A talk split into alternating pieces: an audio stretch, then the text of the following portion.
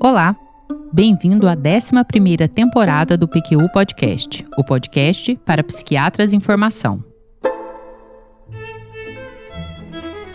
Aqui é evidência com opinião. Eu sou Maria Clara Faleiros e é uma satisfação tê-lo como ouvinte.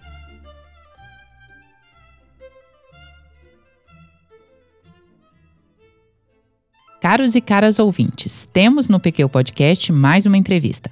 Dessa vez, quem nos dá a honra de estar conosco aqui no estúdio é João Mazoncini de Azevedo Marques, o professor João. O professor João graduou-se em Medicina pela Faculdade de Medicina de Ribeirão Preto, USP, em 1989, e fez residência de psiquiatria no Hospital das Clínicas de 1990 a 93. Em 2004, fez especialização em saúde da família e iniciou o doutorado em saúde mental, que concluiu em 2009. Foi médico assistente do Hospital das Clínicas de Ribeirão Preto de 93 a 2014, onde supervisionou e colaborou com a formação de mais de uma geração de médicos de família, clínicos e psiquiatras. Nesse período, durante cinco anos, foi também coordenador do Programa de Saúde Mental da Secretaria Municipal de Saúde de Ribeirão Preto. Em 1999, planejou e implementou um programa de apoio matricial em psiquiatria que atende equipes de saúde da família do Centro de Saúde Escola da Faculdade de Medicina de Ribeirão Preto, USP. Ele coordena este programa até hoje. Em 2014, o João tornou-se docente do Departamento de Medicina Social da Faculdade de Medicina de Ribeirão Preto, USP, onde o tema fundamental de sua atividade tem sido o desenvolvimento, implementação e melhoria da qualidade de cuidado biopsicossocial, centrado nas pessoas e integrado ao sistema de saúde público. Dr. João, seja muito bem-vindo. Queremos que nos conte tudo sobre a sua carreira, tá bom? Ok, agradeço muito, viu, Maria Clara e Vinícius, né, pelo convite, né, e vou procurar, né, atender aí o que vocês me solicitaram, né. É, na realidade, né, uh, desde a da época da graduação né, em medicina, que eu era interessado em ter uma perspectiva assim mais integral, né, do cuidado das pessoas, né? Uma perspectiva que hoje em dia, né, a própria Organização Mundial de Saúde chama de uma perspectiva de cuidado é, integrado e centrado nas pessoas, né? É, eu já tinha esse interesse durante o curso de graduação por causa da influência dos meus pais, né? Minha mãe foi docente da Faculdade de Medicina de Ribeirão Preto, da Clínica Médica, né? Durante quase 40 anos, né? Era docente da área de nefrologia, professora de semiologia, né? Então, toda essa questão de como você é, conversa com as pessoas, obtém uma história, né? Como é que você é respeitoso com as pessoas, né? Atento ao que elas dizem, vem dela e vem também do meu pai, que uh, foi um clínico geral de adultos que, como ele mesmo contava, acabou virando geriatra porque os pacientes dele foram envelhecendo, foram ficando e ele acabou tendo que naturalmente estudar cada vez mais uh, geriatria, né? É, meu pai não era um clínico geral de adultos que não estava dentro da universidade, né? Ele, ele chegou a ser o primeiro residente do Departamento de Medicina Social aqui em Ribeirão Preto, mas ele largou no R1 porque ele entrou para a política, virou vereador, depois foi caçado pela ditadura militar, e aí ele depois fez a carreira como clínico, né? Mas era uma pessoa que, uh, assim, na realidade foi quem me apresentou essas questões é, mais relacionadas ao aspecto de comunicação emocional com o paciente, né? Então foi ele que, por exemplo, uh, me apresentou Freud, né? Então ele, ele, ele me passou, né? Tenho até hoje é, é uma, um, uma coleção das obras completas do Freud em espanhol que tem um prefácio do próprio Freud, né? Que ele fala que e, ele pôde ver a, a, vamos dizer, o bom trabalho do tradutor para o espanhol, porque ele, Freud, tinha aprendido espanhol para ler o Dom Quixote. Né? E tá, então é um conjunto de três livros, né, grandes que são as obras completas do Freud em espanhol. O, o meu pai já tinha, ele passou para mim. Ele que me apresentou também o trabalho do Balint, né? Então, o famoso livro do Balint, né? O médico, o paciente, a sua doença. E, e é, inclusive que já tinha traduzido português a continuidade do trabalho do Balint que foi feito pela esposa dele, a Enid Balint, né? Com o conjunto dos clínicos gerais, né? Que é um livro que chama é, Seis Minutos para o Paciente, né? Que é o resultado de uma série de, de seminários que ela faz com os clínicos, né? Onde eles dizem que é possível em seis minutos você ter um flash e ter uma relação empática com a pessoa e entender o que, que ela está pretendendo ali naquela consulta, quais são as dificuldades, etc. Né? É, e ele também me, me apresentou uh, o que já se trabalhava aqui no Brasil já há décadas, né? Dessa questão mais integral, que é uh, o trabalho o livro, por exemplo, do Danilo Perestrello de Medicina da Pessoa. Então, meu pai tinha, como clínico geral, né? Ele tinha essa, essa questão, era, é, era muito clara para ele, né? Que a qualidade da comunicação influía decisivamente no que hoje em dia a gente chamaria, numa linguagem mais científica, nos desfechos dos cuidados e dos tratamentos com, com as pessoas. Então, uh, assim, eu sempre tive essa coisa, né, de ter uma visão que a gente poderia chamar hoje em dia mais integral, mais integrada, mais holística, né, de quais eram as diferentes coisas, os diferentes fatores, né, que faziam as pessoas cuidarem ou não da sua saúde, né, não só uma questão de um de um diagnóstico específico de uma doença ou de uma condição de saúde, mas quais as coisas que influenciavam isso. E aí eu fui estudando isso, né, já na graduação, é, fui me metendo em uma série de coisas, né? Quando eu acabei a graduação, eu fiquei em dúvida se eu fazia Uh, tinha a residência naquela época em Ribeirão Preto de sanitarismo, né, ligada à medicina social, tinha as residências de clínica médica, tinha a, a residência de psiquiatria. Naquela época eu desconhecia a existência no Brasil de residências do que hoje em dia a gente chama de medicina de família e comunidade, que naquela época se chamava medicina geral e comunitária que naquela época, na década de 80, só tinha em três lugares, né? No Rio Grande do Sul, é, no, no Centro de Escola do Murialdo, né? É, lá em Porto Alegre, e no Rio de Janeiro, né? No Instituto é, é, de Medicina Social da Universidade Estadual do Rio de Janeiro, que era o pessoal que era herdeiro do Danilo Perestrello, inclusive, e tinha uma residência é, na cidade de Vitória de Santo Antão, né, naquela época, que é em Pernambuco, né, é, na, na Grande Recife, e que essa foi aqui, uh, vamos dizer, é, desapareceu mais rápido.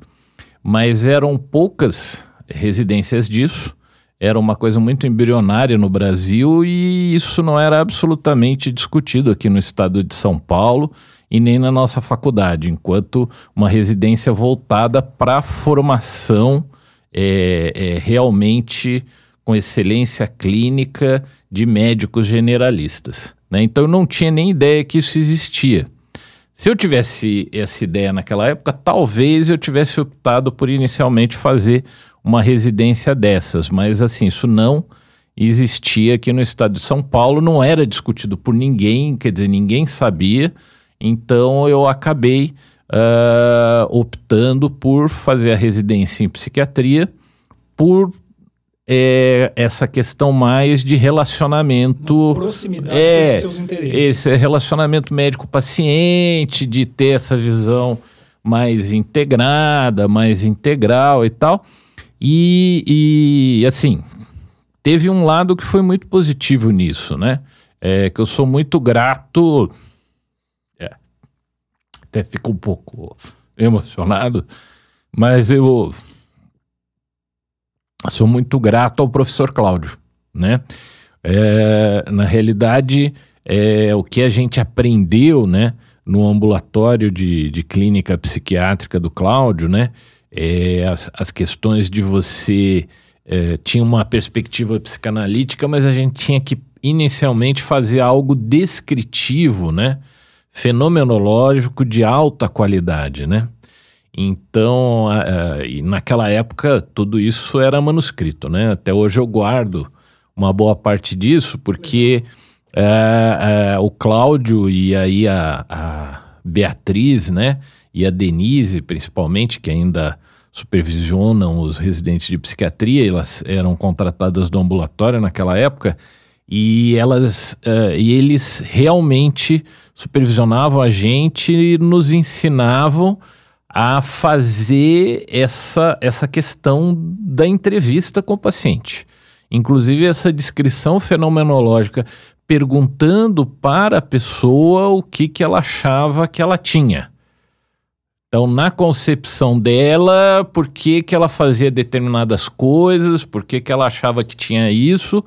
E esse treino foi um treino, assim, de clínica fundamental para mim é, que eu uso até hoje e é uma, uma das bases fundamentais que eu uso. Quer dizer, esses dois anos, né, passando ali no ambulatório com o Cláudio, né, com a Bia, com a Denise, um pouco com a Lia também, toda semana entrevistando, tendo tempo para entrevistar, depois supervisionando todo o caso.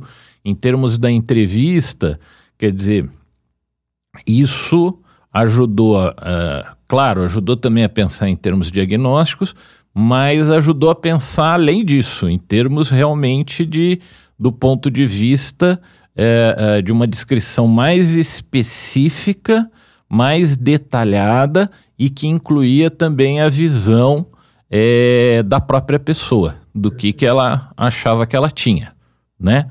Então aí, claro, né? Hoje em dia quando você pensa no que você fez, a tendência da gente é, é criar uma explicação que as coisas parecem se concatenar.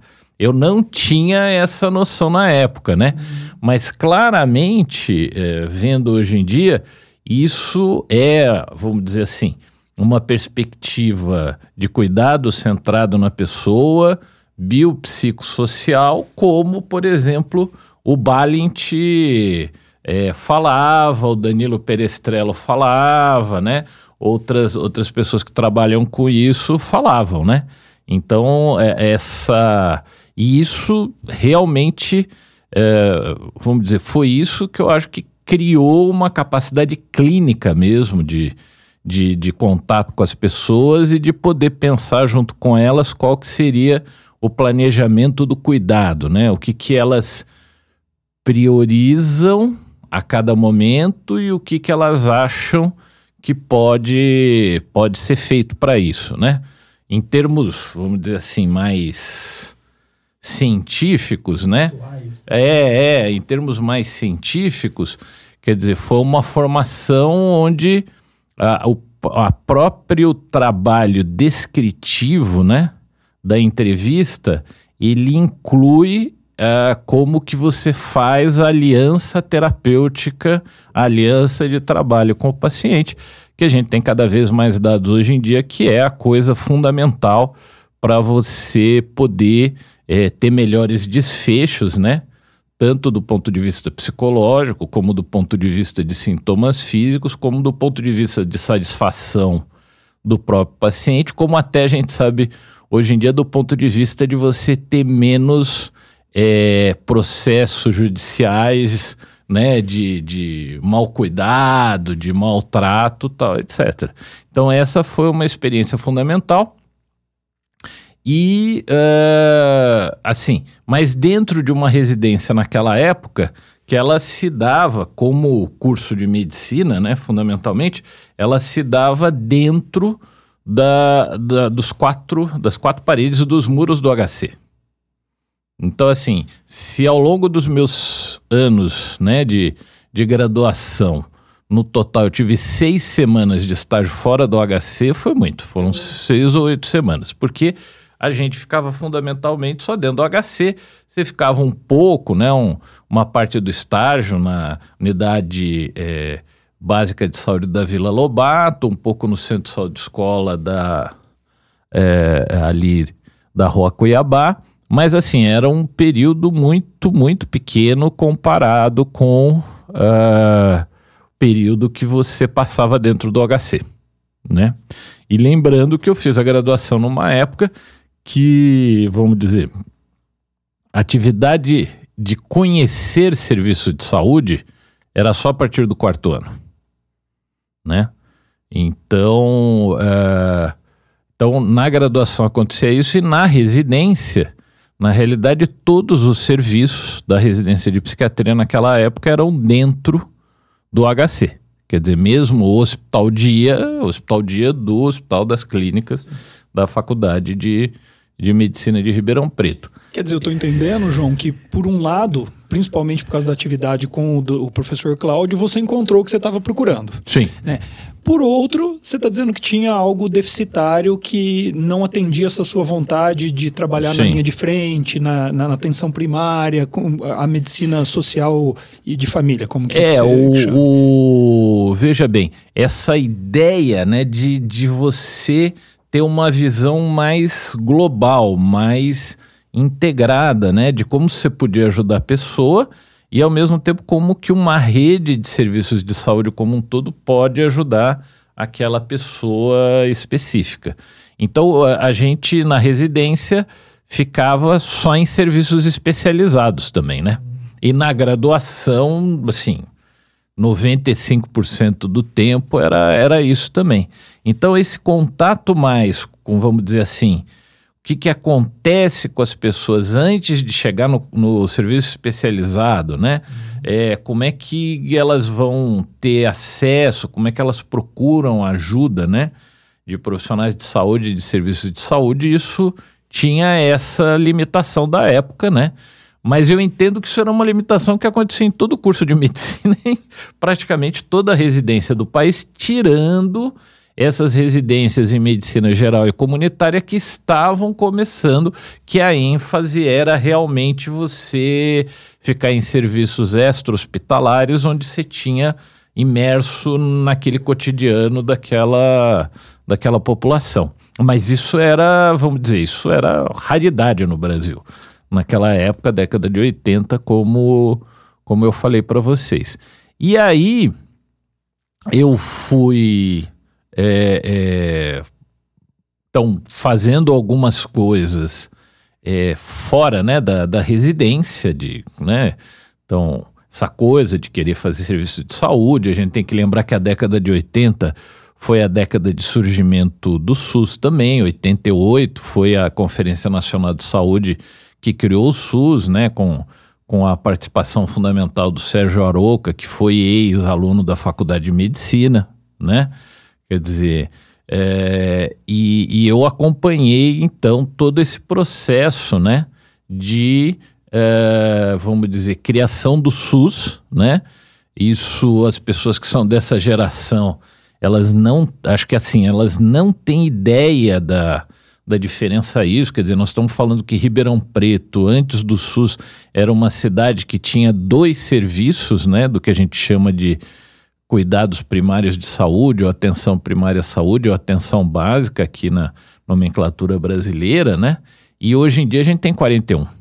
Então, assim, isso isso é, é, por exemplo, resultado do SUS, quer dizer, saúde como direito de todos e dever do Estado. Quer dizer, as pessoas não têm ideia que o HC ele era um hospital para indigentes antes do SUS oficialmente. Então, assim, um trabalho importante, né? Braçal de todo superintendente do HC, né? E eu posso falar isso, porque, como vocês sabem, minha mãe foi superintendente do HC de 82 a 86, então eu vi ela fazendo isso, ela comentava sobre isso. É, o superintendente, a superintendente, recebia todo dia solicitações para alguém entrar como paciente do HC. E essas solicitações, assim, de modo geral, elas eram justificadas pelo fato das pessoas se declararem indigentes. Quer dizer, que elas não tinham acesso a outro tipo de, de atendimento. É claro que em hospitais universitários como o HC, isso, isso assim não era verdade. As pessoas procuravam porque o atendimento era de muito boa qualidade. Mas dentro do que era, uh, assim, as precaríssimas redes de saúde daquela época, antes de 88, os hospitais universitários eles eram em princípio destinados para aquelas pessoas que não tinham é, é, cuidado de saúde garantido dentro da sua categoria profissional. Então, ferroviários, né, profissionais liberais e tal, que tenham seus institutos de aposentadoria, pensão, de, de previdência. Ou seja, a enorme maioria da população do Brasil. É, foi só depois na década de. Isso, foi só na década de 80, no final da década, aliás, no começo da década de 90, é que o HC ele aderiu, vamos dizer assim, formalmente ao SUS, entrando dentro da rede de, de serviços de saúde, etc. Né? Ô João, e eu queria te fazer uma pergunta que tem a ver com isso que você está falando, porque é, poucos anos depois de terminado a residência, você assumiu, na minha visão, é. até assim, de uma maneira é, precoce, Isso. não que você não tivesse preparado, Sim. mas precoce para a linha do tempo de uma carreira, Sim. né? A coordenação do programa de saúde mental da Secretaria Municipal de Saúde de Ribeirão Preto. Como é que foi essa experiência? O que, que você pôde fazer? Que aprendizado você tirou, inclusive, dessa época? Então, na realidade, o que, que aconteceu? Né? A, a, durante a residência, é, todas essas mudanças aí de criação do SUS, de municipalização de grande parte dos serviços de saúde, eles aconteceram aqui em Ribeirão Preto. Então aí, assim, eu acho que tem que ter um reconhecimento, né, da disciplina de psiquiatria do departamento é, é agora de neurociência e ciências do comportamento, né, naquela época departamento de psiquiatria, psicologia é, de neurologia, psiquiatria e psicologia médica, porque a disciplina de psiquiatria ela assumiu, né, no começo da década de 90, que a unidade de emergência do HC, né, é, o serviço de psiquiatria, que eram os pouquíssimos serviços de psiquiatria em é, unidade de emergência em hospital geral, né? Que era uma tradição aqui na, na faculdade, que vem desde a da criação da faculdade, né? Na década de 60, é, o departamento assumiu que uh, parasse as internações, então chamadas internações de porta nos hospitais psiquiátricos, e as internações fossem todas, uh, todas passassem pela psiquiatria da unidade de emergência e só então as pessoas fossem encaminhadas para os hospitais psiquiátricos. Então isso possibilitou, né, e, e, isso foi uma decisão da disciplina, né, aí a gente tem que colocar muito o papel é, é, do professor Onildo, né, que assumiu isso, papel do professor Zoardi, que também assumiu isso, da professora Sônia, enfim, a disciplina como um todo assumiu isso, né? E, e, e, que na realidade isso já vinha de uma tradição também no, na disciplina, né? Porque na década de 70, o governo do estado de São Paulo ele ofereceu a administração dos hospitais psiquiátricos estaduais para as faculdades de medicina. E aqui, a Faculdade de Medicina daqui, a disciplina de psiquiatria, resolveu assumir a gerência do Santa Teresa. E foi o Onildo que assumiu a gerência, se não me engano, a partir de 72 e 74, e todo o processo de transformação do Santa Teresa se deu a partir daí também. Depois esse convênio ele acabou, ainda acho que no final da década de 70, mas essa experiência né, da disciplina é, atender as pessoas em serviços que não eram só ligados à universidade se manteve. E quando veio a questão do governo estadual de parar as internações de porta no hospital psiquiátrico, a disciplina sumiu.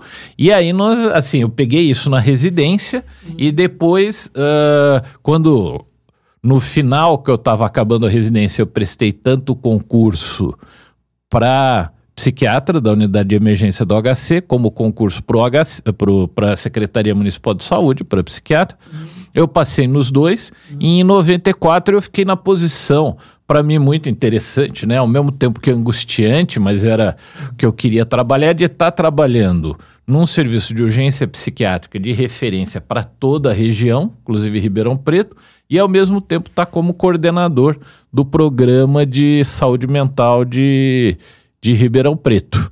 E, e aí eu fui coordenador do programa de saúde mental de Ribeirão Preto de 94 a 99 e contratado da unidade de emergência do HC de, do final de 93 até março de 2014, quando, quando eu virei docente.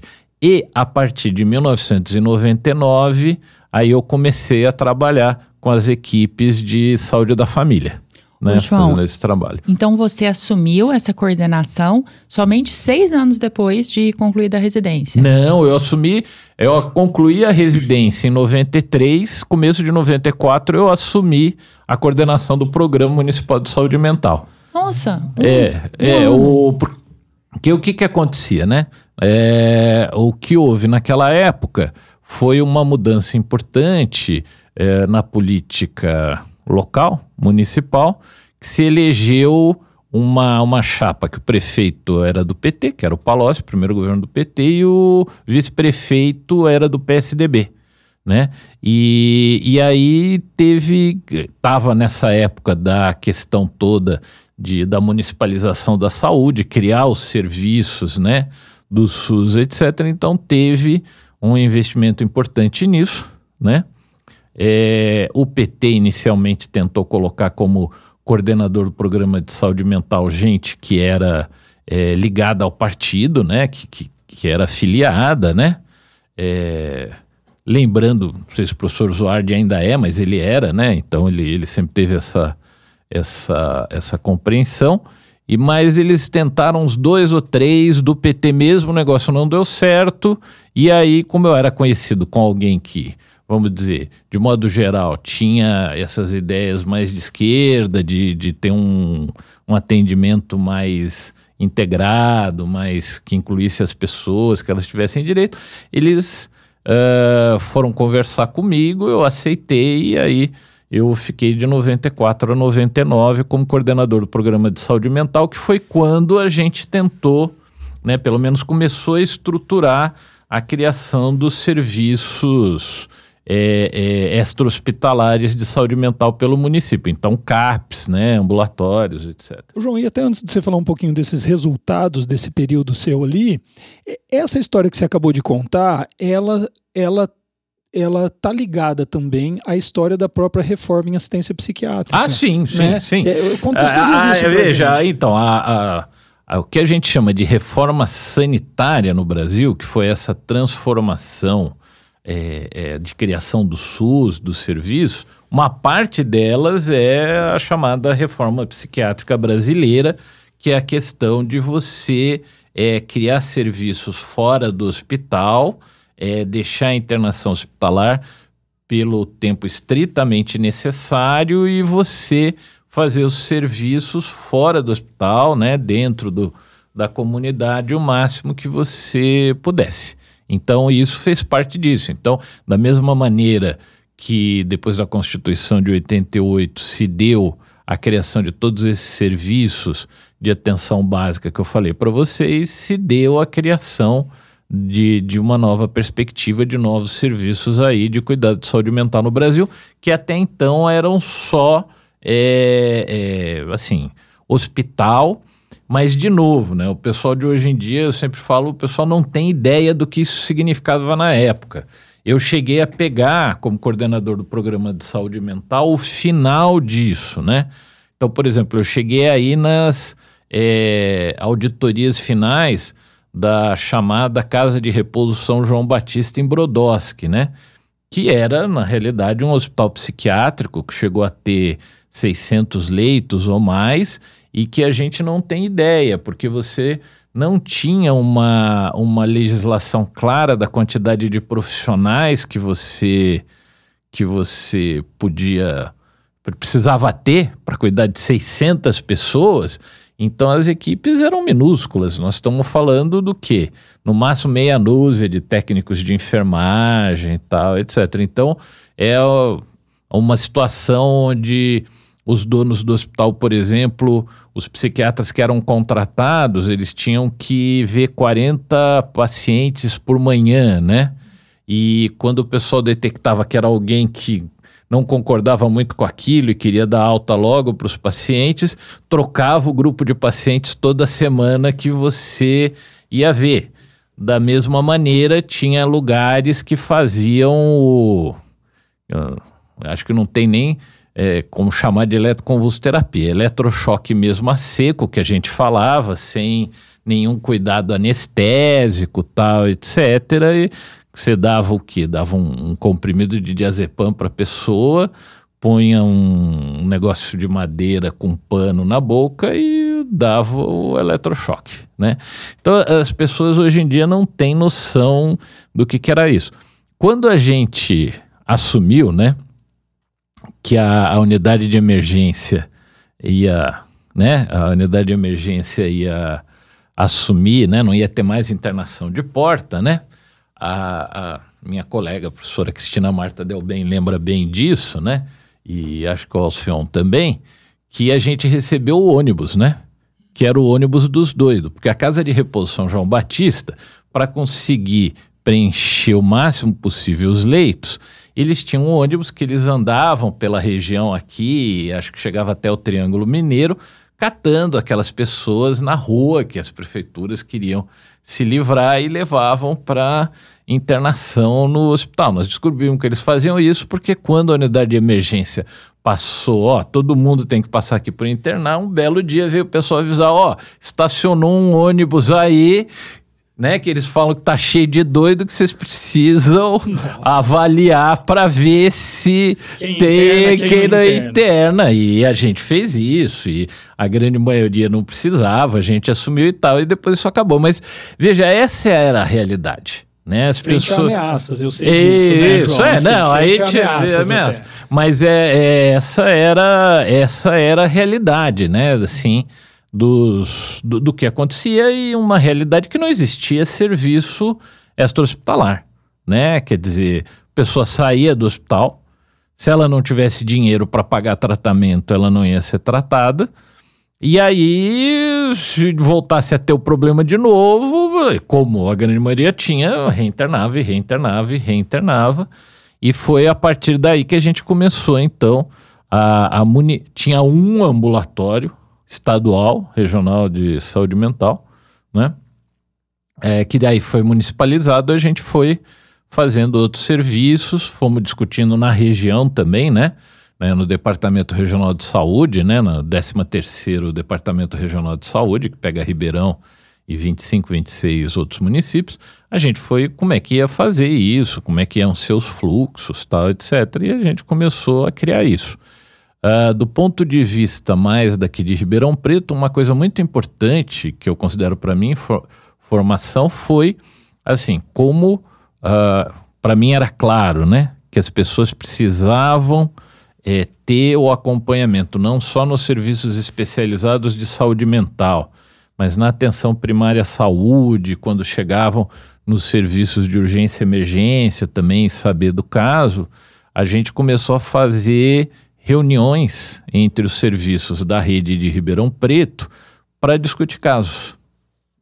Então, uh, chegou uma época que, assim, como é que a gente começa a fazer isso? Bom, eu considerei assim, ó, marcador de necessidade é internação em si. Então, o sujeito internou, nós vamos discutir todos os casos que internaram, né?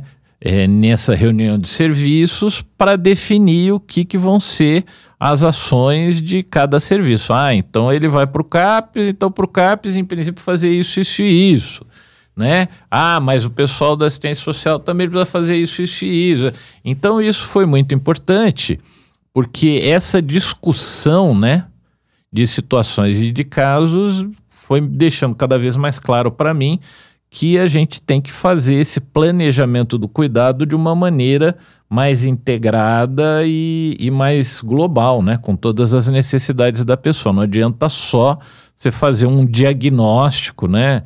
Falar assim, ó, então a pessoa teve que ser internada porque teve um episódio depressivo maior com sintomas psicóticos de ação suicida. Quer dizer, a informação que isso dá para você fazer o planejamento do cuidado, ela é extremamente limitada, né? E nessas reuniões a gente então procurava detalhar e especificar mais isso. Multiprofissional e, mu e multisserviços. E multisserviço, exatamente. Não, é interessante isso, porque vocês partiam, então, de casos de alta complexidade e iam vendo o que, que precisava, né, de cuidado isso. lá, isso. desde o setor isso. primário até chegar na alta complexidade. Aí eu vou aproveitar esse assunto, João, para te fazer um desafio. Idealmente, como que você descreveria uma rede de assistência em saúde mental, os serviços desde a atenção primária até a terciária, incluindo atendimento a urgências, emergências e internações? É, isso, isso, né, hoje em dia a gente tem, né, inclusive propostas da própria Organização Mundial de Saúde, né, de como você poderia organizar isso, né, é, é, cada vez mais eles estão tendo o bom senso de não dar uma receita, mas falar assim, ó, siga tais princípios dentro do seu contexto específico, né? Faz sentido. Né? Porque, né? Então isso, isso é, você tem que, que realmente levar em conta, né? Mas vamos dizer assim, do ponto de vista, vamos dizer assim, qual que é o centro disso, né? Quer dizer, qual que é, porque veja você pode pensar é, numa agenda de cuidados e de ações voltadas para a agenda do médico ou de qualquer outro profissional de saúde. Você pode pensar numa agenda de cuidados e de ações voltadas para um serviço ou para um conjunto de serviços. Mas, na realidade, o que é, vamos dizer assim, é, uh, o desfecho final que a gente deseja é o cuidado com a própria pessoa. Quer dizer, qual que é o desfecho que, inclusive, aquela pessoa acha que é importante para ela. Né? Então, é, é, é a pessoa está no centro ali para poder, inclusive, né, é, participar do seu cuidado, né? Isso é fundamental. E isso é o que a Organização Mundial de Saúde, na, a Organização Mundial de Saúde tem uma proposta, né? Que chama Integrated and People-Centered Health Services, quer dizer, serviços de saúde integrados e, e uh, uh, de cuidado centrado na pessoa, que foi aprovado pela Assembleia Mundial de Saúde em 2016, do qual o Brasil é signatário. E lá se coloca, né, quer dizer, o cuidado centrado na pessoa como uh, um cuidado em que as pessoas é, sua família, seus cuidadores, né? Se, enfim, quem está ajudando ele e, e as populações têm que ter um cuidado, né? De acordo com a, as suas questões culturais e com a sua participação ativa é, no sentido de estimular as suas escolhas, as suas escolhas em termos de cuidado e a sua autonomia. Isso é a definição, vamos dizer, de cuidado centrado na pessoa e o integrado no sentido que as pessoas possam ter acesso a um conjunto de cuidados que faz sentido para elas, dado por mais de um serviço quando isso é necessário por mais de um profissional. Quer dizer, então você né, tem que ter um, um planejamento comum dentro da rede de saúde. E que, a, vamos dizer, a estratégia mais ampla para você oferecer isso, né, seria o que a gente chama é, é um cuidado de saúde co-criado, ou seja, criado ao mesmo tempo pelo profissional ou profissionais de, sa de saúde e por essa pessoa que é, é o objeto de cuidado, né? Quer dizer, falando de uma maneira bem pé no chão, seria aquela ideia assim: nós podemos ser especialistas naquilo que a gente acha que é especialista. Então, ah, então somos psiquiatras. Tá bom. A gente é especialista nisso. Mas aquela pessoa provavelmente é a maior especialista nela mesma. Uhum. Então, o, a ideia do cuidado cocriado é uma ideia assim: é um encontro de dois especialistas diferentes, mas iguais no mesmo nível. Na realidade, se você for ver, a pessoa está num nível maior que a gente, né? Porque quem vai fazer as coisas para cuidar dela é ela. A gente pode sugerir, mas a gente não, não consegue fazer por ela. Mas é isso, então são dois especialistas que fazem um processo no bom sentido de negociação, de conversa, para estabelecer quais são as prioridades de cuidado naquele momento, como é que você vai. É, a ação que cada um vai fazer e que outros possam fazer, além dessas duas figuras quais que são os objetivos né, que você quer atingir, como é que você vai medir se atingiu esses objetivos ou não. Isso nada mais é do que a ideia de aliança terapêutica, né, que, que, que vem muito da psicanálise, mas que foi assumido por outras linhas de psicoterapia hoje em dia e hoje em dia pela questão de saúde em geral. Quer dizer, essa aliança de trabalho, essa aliança terapêutica é fundamental. Então, a Organização Mundial de Saúde coloca isso como algo fundamental, entendeu? Então, se você partir daí, né, a gente tem que pensar assim: você tem que ter um conjunto de serviços que seja um conjunto de serviços generalistas de qualidade muito boa, que é o que a gente chama no Brasil aqui de atenção básica ou atenção primária à saúde. Eu prefiro o nome, a tradução literal né, do inglês, por exemplo, Primary Healthcare, que é cuidados primários de saúde, porque eu acho que cuidados é uma palavra mais completa quando se ouve do que atenção. Atenção, por mais que você diga, ah, não é só você prestar atenção, é fazer alguma coisa, né? É, não é que nem cuidados. A hora que você ouve cuidado, você fala, bom, né? não é só você ver, você tem, fazer algo a respeito. Você precisa fazer algo a respeito. Então, uh, veja, você precisa ter um, um, uma interface dos sistemas de saúde, da rede de serviços de saúde, que seja quem vai estar tá no cotidiano e que as pessoas tenham acesso de maneira mais fácil e contínua, idealmente com os mesmos profissionais, né? Então isso nós estamos falando de atenção primária à saúde, quer dizer, esse grupo de profissionais que fica na atenção primária à saúde é quem vai trabalhar com as pessoas, né?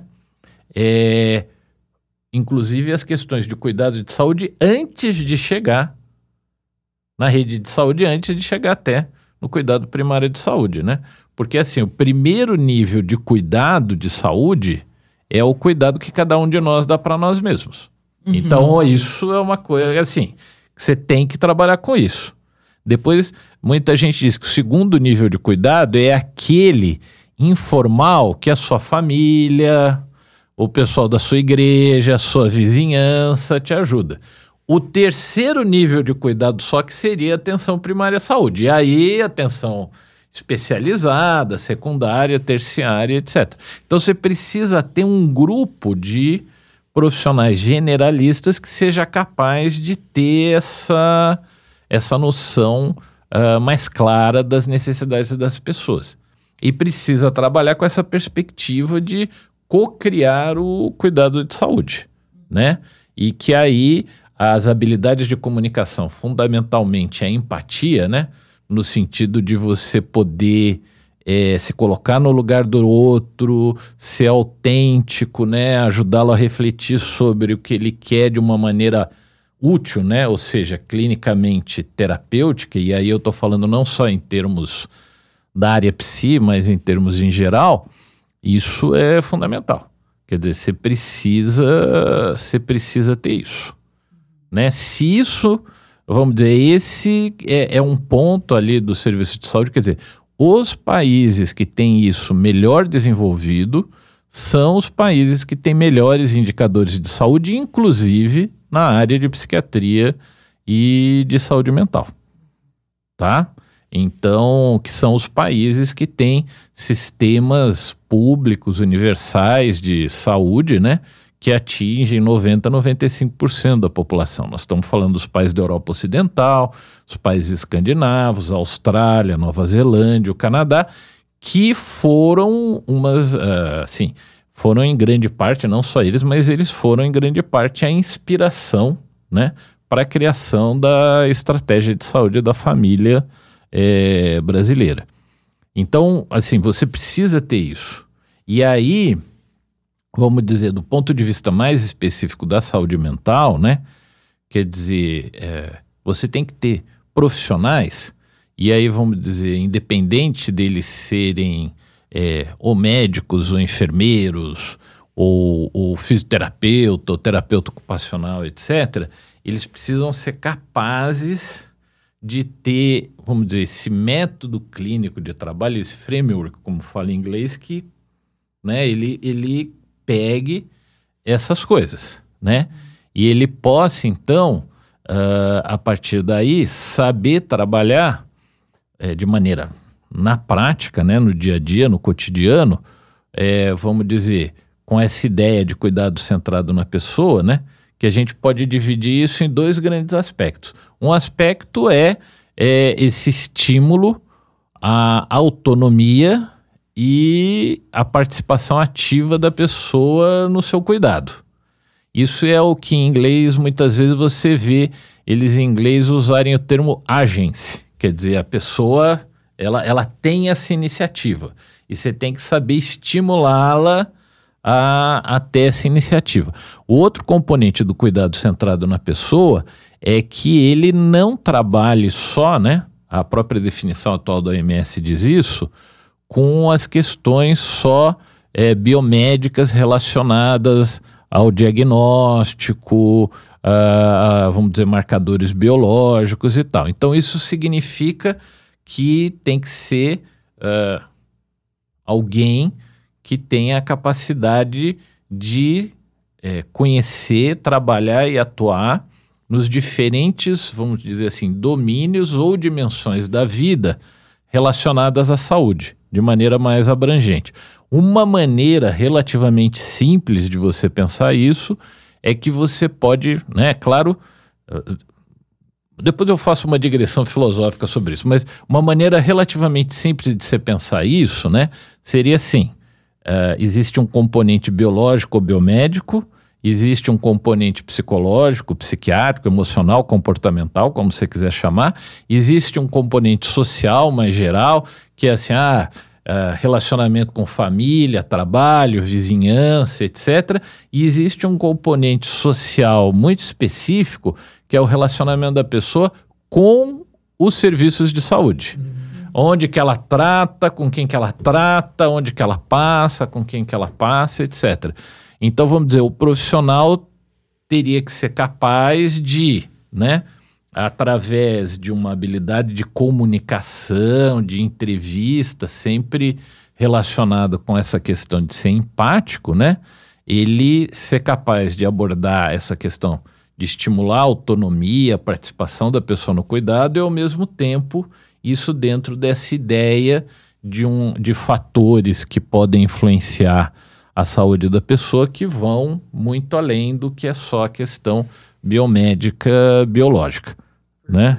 Então, isso seria a base, a base uhum. e que se você tiver esses profissionais, eles provavelmente vão ser capazes de fazer uma das funções realmente nobres da atenção primária à saúde bem feita, que é a coordenação de cuidado. Então, assim, então, uh, por exemplo, né, uh, poucos dias atrás eu estava discutindo, né, é, lá no, na unidade de saúde da família César Augusto Arita, também conhecida como Paulo Gomes Romeu, né, por causa que é o bairro onde ela fica, que é a unidade de saúde da família, que atualmente eu sou gerente da unidade, né. É, então lá a gente trabalha com uma população adscrita atualmente, está mais ou menos 12.500 pessoas. Temos quatro equipes de estratégia de saúde da família, duas equipes de estratégia de saúde bucal, tem farmácia, tem sala para procedimentos de urgência, sala de curativo, etc. É, então eu estava discutindo com uma das nossas das nossas médicas de família e comunidade preceptoras sêniores, né? É, a Fernanda um caso, né? E, e, era um caso, assim, uma pessoa com um transtorno mental, provavelmente uma história de e, episódios maníacos aí repetidos, né? É, com um péssimo é, relacionamento com familiares, né? Então não tinha cuidado, né? Uh, diabética, hipertensa e tinha se metido no usava álcool, né? Maconha, quando tinha dinheiro, cocaína e tinha quebrado o braço numa briga. Vai lá. Então assim, então quer dizer, essa pessoa né? Você, bom, tá. Então vamos resolver a situação de urgência. No fim, é, a, a gente acabou conseguindo internar essa pessoa depois de várias tentativas no CAPS 4 de Ribeirão, mas isso por quê? Porque a gente entrou em contato com o CAPS 4, discutiu o caso, entrou em contato com o pessoal do consultório de rua em Ribeirão, discutiu o caso, né? Pois que essa pessoa fugiu três ou quatro vezes da UPA, né? Porque não ficava lá, ah, conseguimos. Tá, então tá, situação de urgência, entrou ali e tal, tá. Mas aí o que, que você precisa? Essa pessoa vai precisar do acompanhamento na atenção primária à saúde. Ela precisou, em algum momento, e talvez precise no futuro, de internação psiquiátrica. Ela precisou ir para a unidade de emergência do HC para o pessoal da ortopedia ver o braço dela. Né? É, o diabetes e a hipertensão dela talvez precise de acompanhamento também em nível secundário. Quer dizer, você precisa de um conjunto de serviços acompanha essa pessoa. E aí, quem que vai fazer a coordenação nesse conjunto de serviços? Essa é uma das funções nobres da atenção primária à saúde de boa qualidade. Ela tem que fazer essa coordenação. Uhum.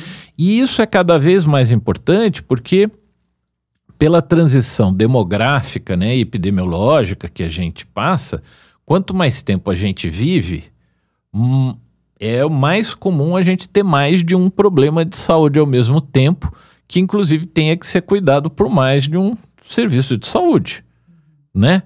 Então, por exemplo, eu estou com 57 anos, né?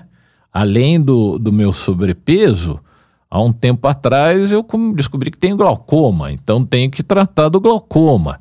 Né? O ano passado, pela primeira vez na vida, eu tive cálculo renal. Então tem que tratar é, do cálculo renal. Isso para não falar da minha rinite alérgica que eu tenho há anos. Então, quer dizer, é, como eu, é, conforme a gente vai tendo idade, a gente vai tendo mais problemas de saúde e é uma população que cada vez mais é, é precisa passar em serviços de saúde, profissionais de saúde de diferentes níveis de cuidado, primário, secundário, terciário, para você poder atingir todas as necessidades. Só que aí você tem que ter alguém que faça a coordenação disso, porque senão o risco de atrogenia por questão de medicação, de, de, de condutas contraditórias é muito grande. E esse é um papel fundamental da atenção primária à saúde. A partir daí, se você pensar que em termos, a gente trabalha hoje em dia assim, em termos das questões não só de transtorno mental, de diagnóstico psiquiátrico, mas das questões é, envolvidas aí em saúde mental de modo amplo, a gente trabalha hoje em dia assim, ó, a gente tem que resolver 90% disso na atenção primária à saúde e encaminhar para o nível especializado, secundário e terciário, no máximo, no máximo 10% disso o que já é uma quantidade enorme, uhum. né? Por quê? Porque uh, a gente sabe que nos países que melhor e mais investem em saúde, quer dizer, esses países que têm sistemas universais de saúde que eu citei agora há pouco, né? O conjunto dos profissionais dos serviços de psiquiatria e saúde mental dão conta por ano, no máximo de 2 a 3% da população. Enquanto a gente sabe que só em termos de diagnóstico de transtorno mental é claro que a gente está falando que a grande maioria, se o sistema funcionar direitinho, das pessoas com diagnóstico de transtorno mental não precisa ir para serviço especializado. Mas nós estamos falando de 20 a 30% da população por ano. Sim. Então, é, é, assim, é um. É assim. É impossível você, assim, é, é, cuidar da saúde mental, em termos psiquiátricos, né, da saúde das pessoas, pensando só no conjunto de profissionais especializados na área psi. Isso é impossível. Isso é, isso é uma questão assim, é, é assim, olha aí, não tem como, não, não, não, não tem. Então, veja, os profissionais que trabalham na atenção primária à saúde têm que estar tá trabalhando com a comunidade onde eles estão inseridos para ensinar habilidades de autocuidado em relação à saúde mental, ajudar as pessoas, né, a desenvolver as habilidades de autocuidado em relação à saúde mental, e eles têm que ter habilidades de cuidado em saúde mental, que na realidade não são só de saúde mental, porque valem para outros tipos de problema também, é, do ponto de vista de cuidado, vamos dizer, de hipertensão, diabetes, por exemplo, e para eles oferecerem isso para as pessoas. Perfeito. Porque nós nunca vamos ter psiquiatra, psicólogo, assistente, assim. E isso, assim, nós estamos falando assim, isso não vai ter na Noruega, né? Aqui no Brasil, então. João, e compreendido a importância central desse serviço de base, mas ainda assim, como que os serviços secundários e terciários, daí já de especialistas, na sua opinião, deveriam ser estruturados? Então, aí, uh, veja, o que que se propõe hoje em dia, né? É, obviamente que a gente tem um grupo de pessoas que vai precisar, em determinados momentos, de internação em ambientes mais protegidos, integrais, principalmente em hospital. Então você tem que ter isso. Eu, né, como vocês sabem, vocês também, eu fui nesse sentido criado dentro de um serviço que sempre teve enfermaria em hospital geral. Sim. Então é isso que a Organização Mundial de Saúde propõe, né, que em princípio essas enfermarias fiquem dentro dos hospitais gerais até porque a interface com problemas não psiquiátricos é extremamente presente é, nas pessoas que precisam de internação psiquiátrica. Então você precisa, você precisa ter isso. Então você precisa ter esse conjunto de enfermarias, mas você precisa ter né, serviços comunitários de saúde mental né, que possam é, realmente oferecer, inclusive, uh, o que a gente poderia chamar assim de atendimento diário, quase diário, para os casos mais graves, Sim. né? É, então, e isso, né? Então, assim, a gente tem muito poucas enfermarias de psiquiatria em hospital geral no Brasil. Uhum. A gente, na realidade, tem muito pouco serviços comunitários de saúde mental que oferecem essas é, é, a possibilidade da pessoa estar tá indo todo dia ou quase todo dia da semana para permanecer várias horas no serviço, né? Eventualmente você ter a questão, ó, oh, essa noite era bom passar aqui e tal, etc. Quer dizer, nós temos muito pouco disso, assim, ridiculamente pouco disso para a população brasileira. A gente tem a necessidade também de ter o que a gente chama de unidades de acolhimento que seriam, por exemplo, pessoas que internaram ou nem chegaram aí para internação, mas que por questões várias, né, que podem desde questões diagnósticas até questões realmente mais sociais em relação à família, elas não têm um local de moradia seguro e adequado para elas. Então, e tem um transtorno mental mais grave. Então, aí você precisa ter as unidades de acolhimento, né? Que são unidades temporárias para as pessoas poderem ficar seis meses até um ano, em alguns lugares do mundo até dois anos, onde elas vão é, com o suporte né, de uma equipe, é uma questão de moradia. Em Ribeirão Preto, nós temos isso só para adolescentes. Tem uma unidade de acolhimento de adolescentes em Ribeirão Preto já há vários anos, que faz um trabalho muito bom né? É, mas a gente precisaria ter mais dessas, não só para adolescente, como você é, também ter para adultos. E finalmente existem algumas pessoas, né, é, que assim você vai precisar ter um local para elas morarem de maneira mais definitiva, uhum. né? Que aí nós estamos falando do, dos programas, né?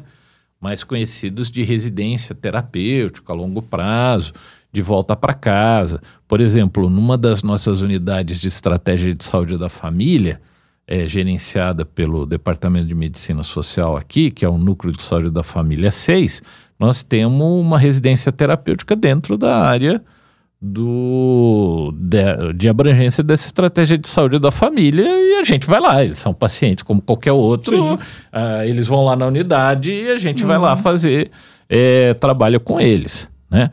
É, então essas coisas são importantes. Aí entra, por exemplo, também, né? É claro que aí você precisa ter também esses serviços, né?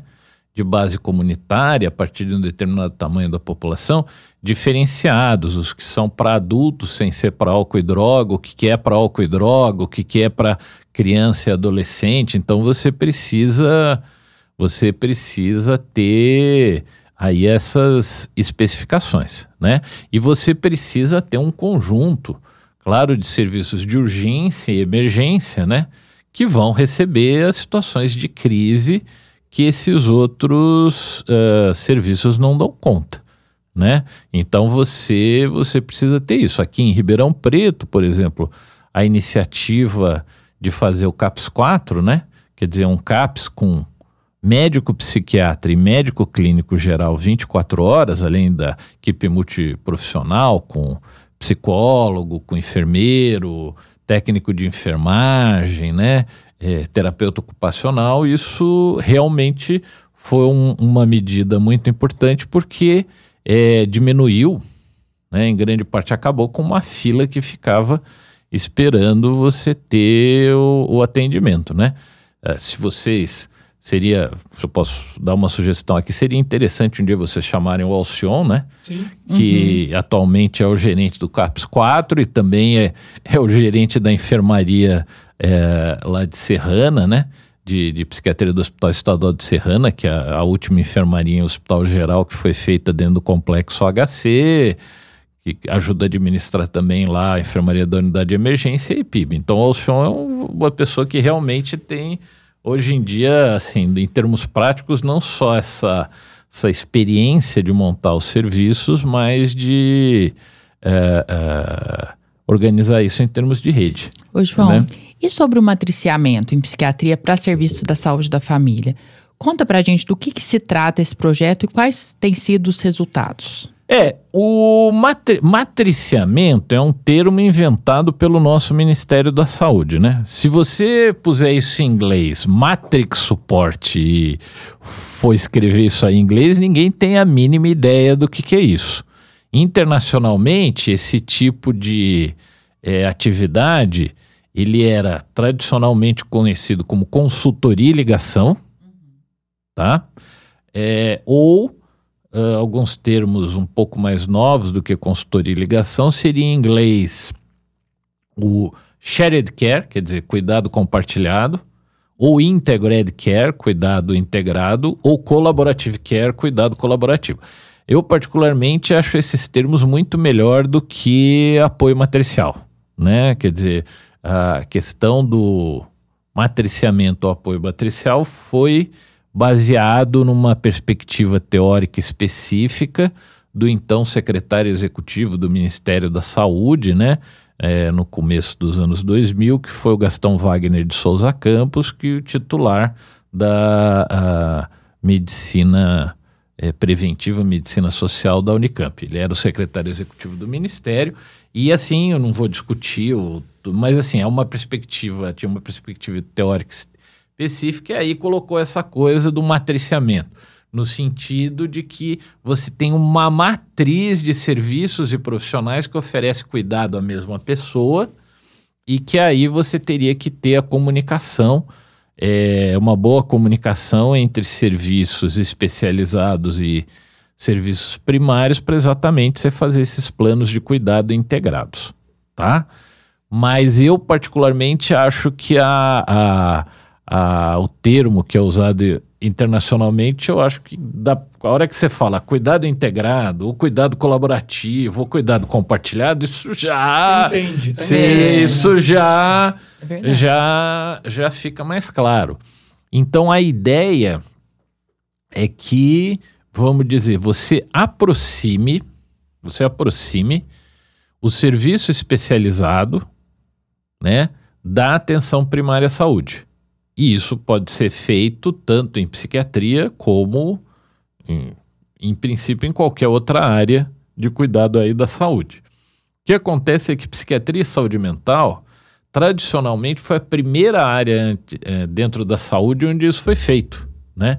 Quer dizer, quando você pega o que o Balint começou a fazer no Sistema Nacional de Saúde Inglês, é, logo depois da Segunda Guerra Mundial, né, quando foi criado o Sistema Nacional de Saúde Inglês, quando a gente conhece que ele fazia o trabalho junto com um grupo de clínicos gerais, isso daí já é já é isso, entendeu? Já é cuidado colaborativo, já é cuidado compartilhado, já é cuidado integrado, né?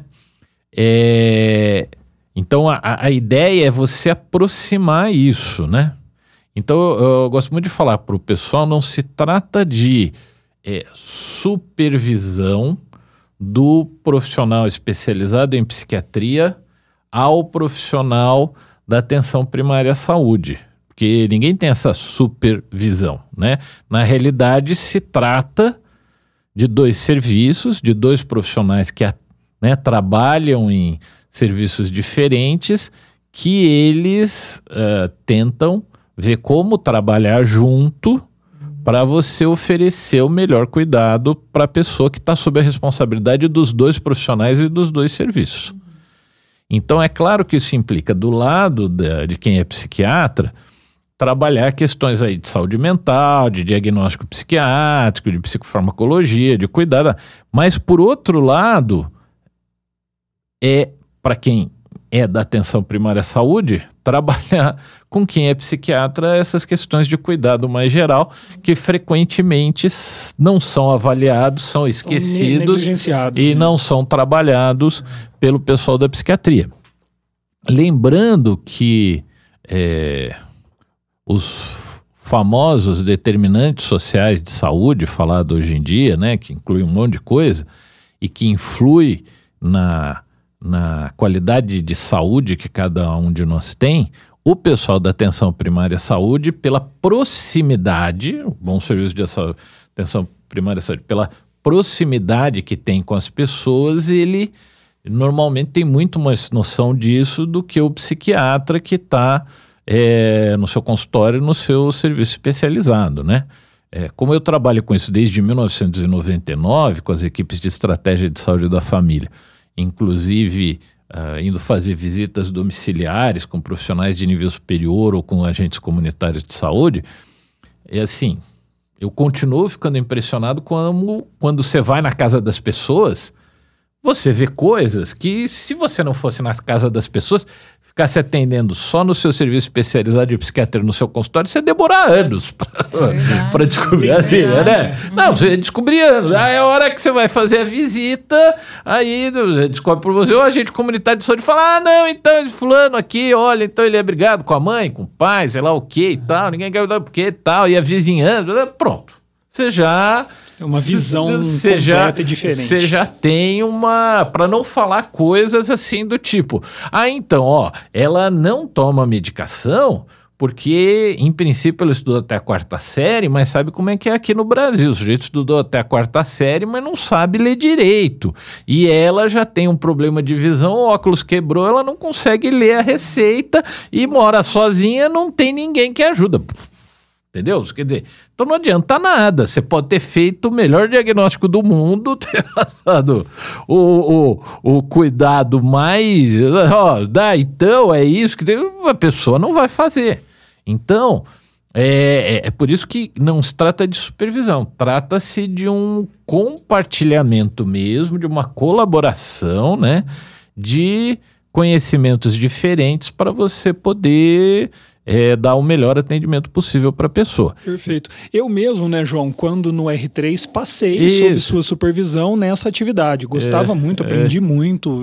Tive experiências mais ou menos como essas que você está descrevendo aí mesmo, assim, de descobrir coisas que eu nunca ia saber lá do ambulatório, né? Aí é claro, né? Do ponto de vista de quem é um profissional psíquico, é um profissional da saúde mental, né? Você pode trabalhar muito com as pessoas assim questões de comunicação, né, de diagnóstico psiquiátrico. Meu próprio doutorado foi é, o desenvolvimento de instrumentos para ajudar a equipe é, de saúde da família a fazer diagnóstico de transtornos mentais. Por exemplo, Uh, aplicando o Mini International Neuropsychiatric Interview, né, dentro da, da sua rotina de cuidado, aplicando também instrumentos aí para avaliar funcionalidade, inclusive em termos de saúde mental, etc. Então você pode trabalhar com isso, né? Uh, trabalhar com o desenvolvimento dessas habilidades básicas de comunicação que facilitam o cuidado, né? Quer dizer, isso tudo são maneiras estruturadas, né? Mais estruturadas de você melhorar a qualidade desse cuidado, né? Isso me faz lembrar de uma coisa, a importância é assim. Uh, eu, por exemplo, tenho meu médico de família hoje em dia, né? Cuida de mim, quando preciso mando meu filho tal. Então, sugiro todo mundo ter um médico de família como clínico geral, alguém com residência de boa qualidade, pode ser um dos nossos formados aqui, que realmente faz, faz diferença. É, e isso faz tanta diferença que, assim, a gente tem um conjunto de trabalhos e de meta-análises hoje em dia mostrando né, que se você tem uma relação de confiança contínua com um médico da atenção primária, as pessoas que têm isso, elas vivem mais e têm melhor funcionalidade ao longo dos anos de vida.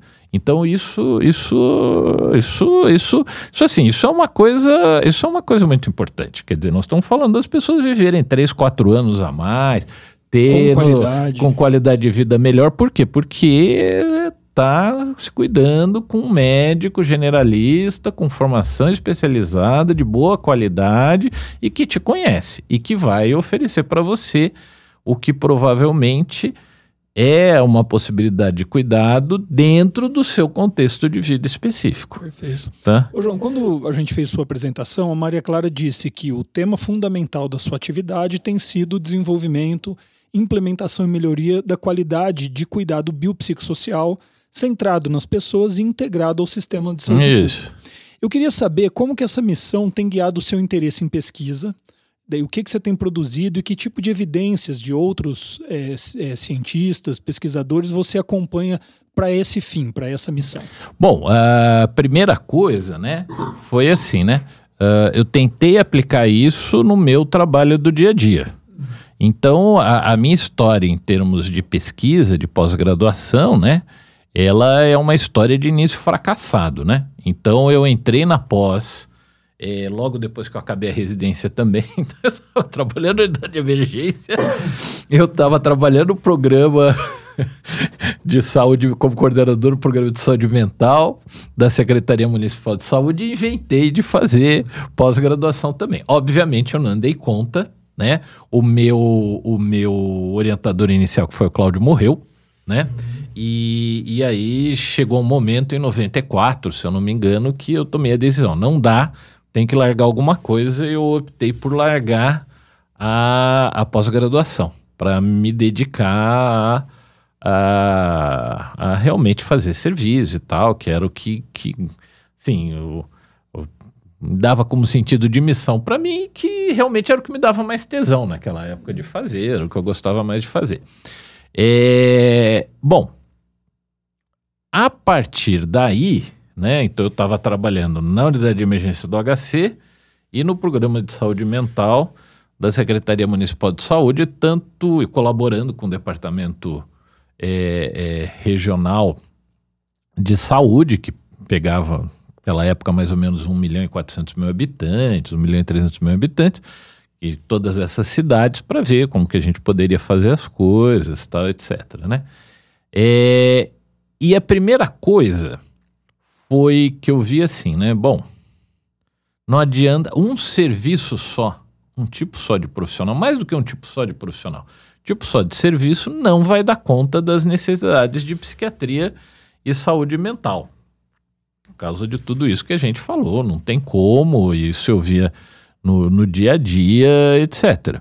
Então, comecei assim, bom, vamos treinar o pessoal dos serviços de cuidados primários à saúde que estão sendo criados na Prefeitura de Ribeirão Preto e também dos serviços de urgência e emergência não psiquiátricos para atender isso.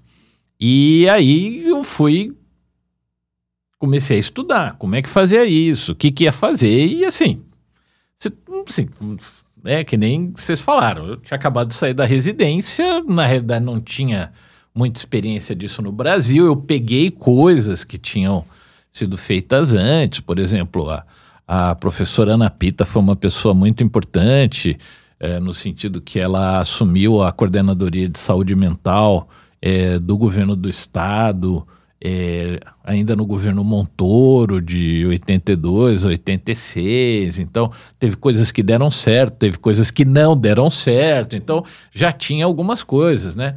O professor Jair da Escola Paulista de Medicina já tinha alguma coisa ali trabalhando com atenção primária à saúde, tudo isso. Fui ver e tal. Mas era uma coisa assim, não a, a, criação das coisas estava sendo feita naquele momento, né? Então, então, vamos lá, né? Vamos fazer curso de psiquiatria de saúde mental para o pessoal das unidades básicas de saúde e para o pessoal dos serviços de urgência e emergência, não psiquiátricos, né? Então, fizemos cursos de um dia, um final de semana, três meses e tal, e falhamos miseravelmente, porque não, assim, a conclusão, a gente nunca mediu isso formalmente em termos de pesquisa, mas assim, isso não mudava nada, não mudava é, o que o serviço fazia, como as pessoas eram. Então, as pessoas que iam nos cursos falavam, nossa, que legal, puxa, gostei, olha, mudava e você continuava, né? No serviço, reunião de serviço, não mudava nada, né? É, e isso me fez estudar isso cada vez mais, né? E aí eu pude, inclusive, constatar que o nosso fracasso aqui, o meu fracasso aqui, é o fracasso internacional de qualquer lugar do mundo de você fazer. Mas assim, isso, assim, era uma coisa que até internacionalmente não era é, tão difundida quanto hoje, então você não tinha muitas informações, né? E vocês têm que lembrar, né? É, a primeira pós-graduação que eu tentei fazer é, não tinha nada de computador nem nada. Então, por exemplo, para você fazer a seleção dos artigos que você queria ler para pós-graduação, lá na biblioteca tinha uma sala, aquela sala do Index Médicos, né? O Index Médicos eram livros enormes, assim, só com a, a, a bibliografia dos artigos que você procurava, né? E que aí você selecionava naqueles índices médicos nessa sala quais que eram as coisas que te interessavam para sua pós-graduação, aí você escrevia a lista dos artigos, aí você ia ver se, por exemplo, na biblioteca aqui do campus tinha essas revistas com esses artigos, se não tivesse, você podia pedir para uma rede nacional de bibliotecas, que aí se tivesse em outra biblioteca, eles xerocavam e mandavam para você, né, para a biblioteca pelo correio onde você pegava, e finalmente, se não tivesse nenhuma biblioteca nacional brasileira, tinha uma rede internacional de bibliotecas, você podia ver se tinha lá, e aí tirava xerox lá e mandava para vocês. Então vocês e, e isso, gente, era assim, tinham índices médicos e a gente lia o que tinha nessas outras bibliotecas, quando não tinha na nossa, naquelas microfichas. Sabe leitora de microficha? Não sim, sei se vocês chegaram sim. a pegar isso. Porque é. era isso. Então, era, é assim, a, a, a assim, de novo, o pessoal agora não, não, não, não entende a diferença disso, porque eu acho que eu fui a última geração que pegou isso, uhum. não entende o, o que, que é a diferença de você não ter o, o Hoje em dia você tem um celular, ah, eu quero. Eh, pronto. Tá tudo ali. Tá tudo ali. Mas isso não tinha. Então, mas foi lá, fui estudando. É, e aí fui conversando com os meus pares, né? É, conversava muito com a Cristina e com o Alcion, né? Que a gente trabalhava junto na unidade de emergência, né? É, conversava bastante com o professor Zoardi também, né? Das coisas que, que a gente ia vendo, porque o Zuardi sempre teve esse interesse mais social ali, né? assim, acho que posso dizer, pelo menos na época era militante petista e tal. Então, assim, a gente ia conversando e vendo, ia vendo com outras pessoas também. E fui, fui aprendendo, né? Fui entendendo, por exemplo, que essa questão de você dar aula ou você dar curso, assim, a, a, a, o que a literatura mostra em qualquer lugar do mundo. Isso daí sozinho não muda nada. Tem sentido nenhum. Né? Então eu tive ao longo dessas décadas alguns oferecimentos, assim, até de coisa de, de laboratório, de olha, vem cá dar um curso e tal. Eu falo, olha, o curso só não dou, porque eu já sei que isso aí não, não muda nada, né? Quer dizer, não, não muda.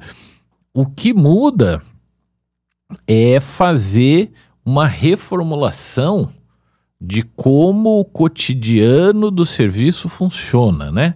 o cotidiano dos processos de trabalho funciona, e aí, com base nisso, você agrega curso, formação, mas isso numa base contínua. Não pode ser uma coisa assim, ó, eu vou fazer agora e daqui a três, seis meses eu tô. Isso não se sustenta. A gente está cansado de, de ver isso no mundo inteiro. Quer dizer, e nesse sentido, a proposta do Ministério ela é interessante, porque ela é você fazer isso de maneira contínua, sustentada, porque é isso que dá chance de, de você criar a mudança real no atendimento, na qualidade do atendimento clínico que as pessoas têm.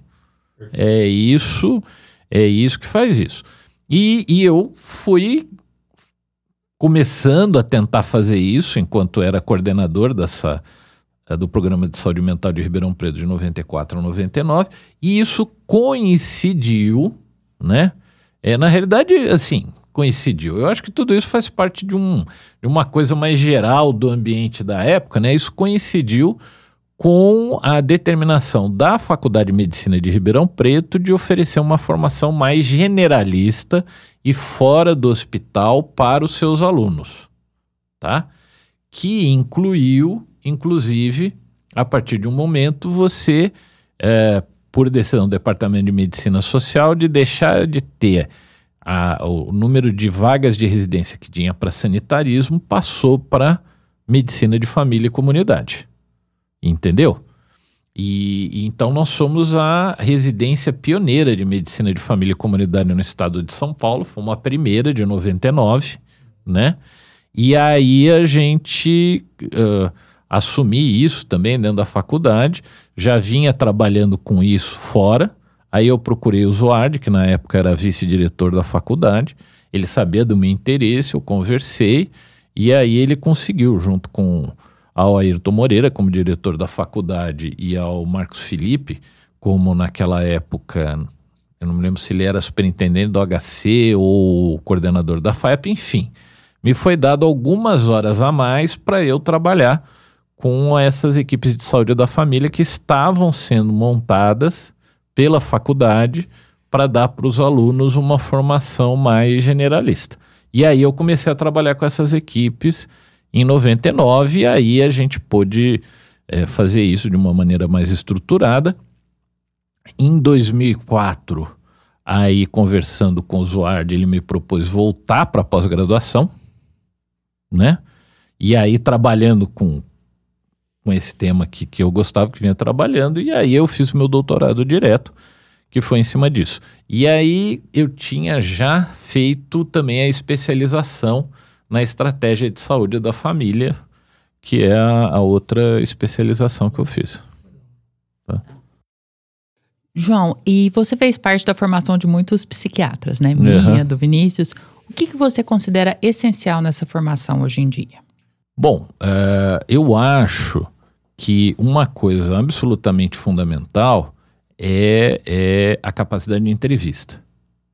Não só a questão do diagnóstico, porque uh, em relação mesmo quando você pensa que você pode eventualmente usar uma entrevista semi-estruturada como um mini para fazer diagnóstico, cada como eu trabalho hoje em dia o tempo inteiro na atenção primária à saúde, é muito claro para mim que mais importante do que você se pegar se um conjunto de sintomas delimita uma síndrome, é você ver quais os sintomas que a pessoa tem. Porque, eh, veja, quando você vai na atenção primária saúde, o que, que acontece? É, saúde mental, diagnóstico psiquiátrico é a mesma coisa do que nas outras áreas. Então, por exemplo, a gente sabe que em relação a uma dor abdominal, 40 a 50% das pessoas que procuram com dor abdominal a uma unidade de atenção primária à saúde, você não vai chegar a um diagnóstico do CID. Tá? Isso, isso é uma parte importante do trabalho. Isso não quer dizer que elas não têm uma demanda clínica. Não, é né? claro que elas têm uma é. demanda. Mas veja, esse é um aspecto do trabalho do profissional generalista, médico, que é muito diferente do profissional especializado. Então, ele tem que ter essa noção e fazer muito o que a gente chama de modo geral da vigilância expectante. Quer dizer, ó, eu vou ver essa pessoa com frequência, Vou me colocar à disposição para entrar em contato comigo quando precisar. Eu também já conheço de outras coisas. E aí eu vou vendo se isso aí é uma coisa que vai chegar num diagnóstico, diagnóstico, etc. Isso vale para qualquer coisa na atenção primária à saúde. Isso vale para dor de barriga, isso vale para dor de cabeça, isso vale para alteração de pressão, Tá? Então, quer dizer, essa vigilância. Para isso você tem que ter técnica de entrevista para chegar até chegar. essa. E isso vale também quando a gente fala de transtornos mentais na atenção primária à saúde. Quer dizer, assim, não é correto você dar o diagnóstico. O sujeito chegou, você conversou com ele 30 minutos, passou uma lista de sinais. Não, peraí. Não, tem uma situação urgente que a gente precisa lidar agora, tá bom, então vamos lidar com essa situação. Mas a questão do, do, de quais são o conjunto de sinais e sintomas, então tá, você tem isso, é isso mesmo, tem mais alguma coisa, esqueci de falar alguma coisa, e aí eu vou te acompanhando e vou ver aí com o tempo o que, que você tem. Até porque na atenção primária a saúde é assim. Se eu achar necessário, precisamos fazer uma visita domiciliar, vamos fazer uma visita domiciliar, vamos falar com a vizinhança, tal. Então, você pode fazer essas coisas. Então, a primeira coisa é essa capacidade de entrevista. Claro que inclui também você fazer o levantamento dos sinais e sintomas, mas é muito além disso, é você saber estruturar o que, que é prioritário para você, o que, que é prioritário para a pessoa nesse momento e você chegar a um consenso com ela para ver o que vai ser feito. É, e aí você fazer uma descrição, eu acho, mais uh, detalhada mesmo do que está acontecendo. Você saber, mesmo se você não vai escrever isso no prontuário, porque veja, uma coisa é, é muitas vezes o que a maneira como a gente ensina nossos alunos e residentes. Outra coisa é a hora que chega lá e fala: oh, então, tem 20 minutos, 30 minutos, 40 minutos, 50 minutos, tem que fazer. Entendeu? É, mas é, como, como que você faz isso? Inclusive o aprendizado de que, assim, você tem que saber delimitar se tem uma necessidade mais urgente ou não, qual que é a urgência, e o que, que você pode fazer num conjunto. Frequentemente, né? A melhor maneira de fazer isso é um conjunto de entrevistas. Você acompanhar e, e chegar a uma conclusão do que, que acontece.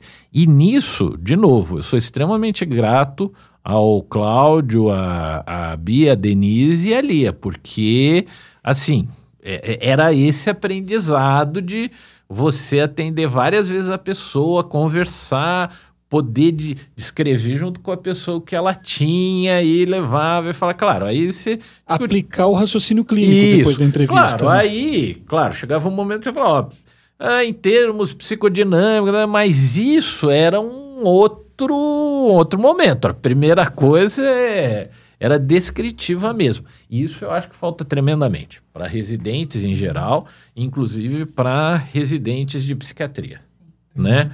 Eu, eu, eu fiz minha me formei na década de 80, fiz minha residência na década de 90, então eu acompanhei todo o processo de desenvolvimento do DSM, do DSM, né, das CIDs novas, das entrevistas estruturadas, toda a questão é, é, de aumentar a confiabilidade no diagnóstico psiquiátrico, quanto que um sintoma que alguém vê, o outro vai ver a mesma coisa tal.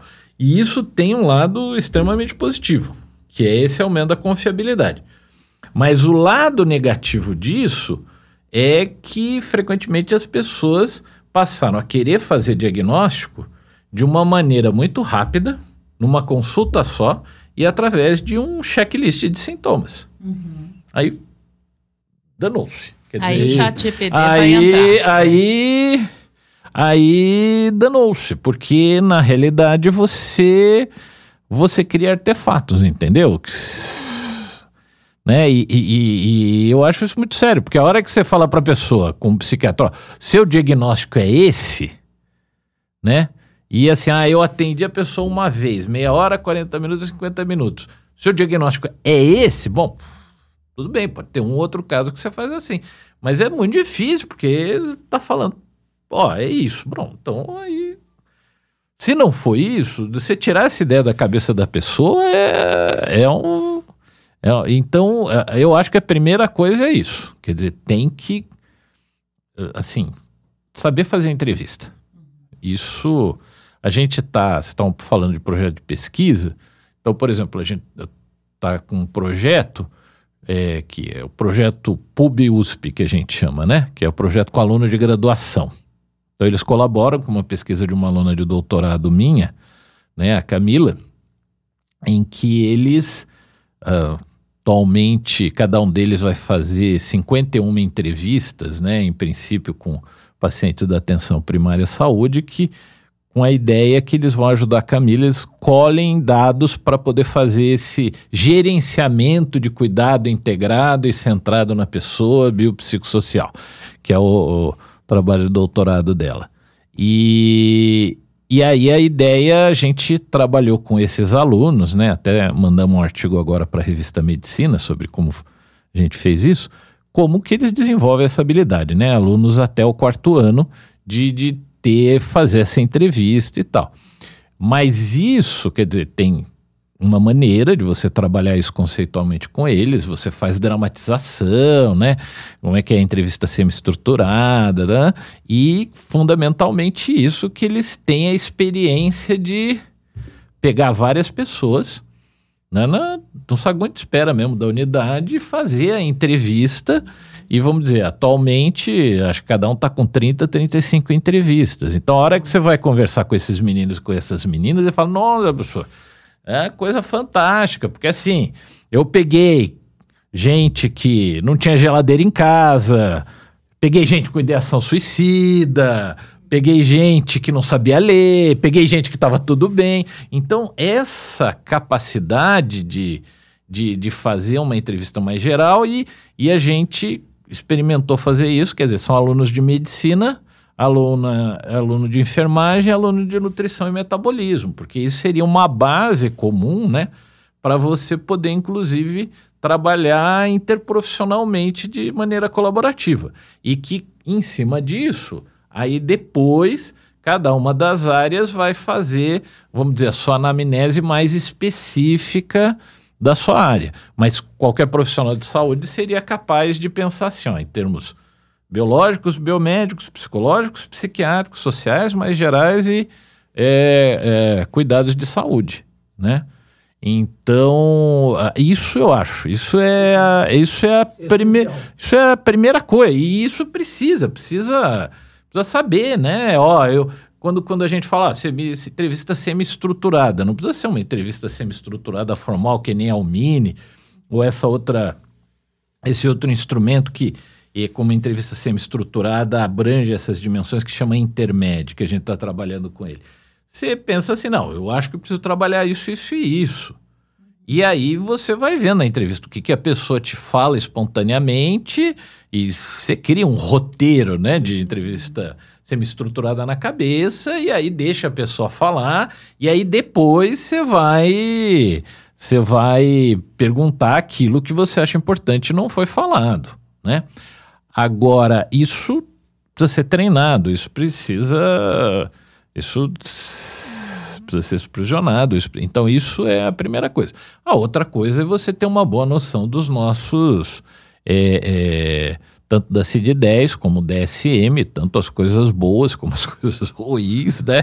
E você saber a, a, avaliar isso de uma maneira crítica, o que, que, que dá para você, você utilizar ou não, né?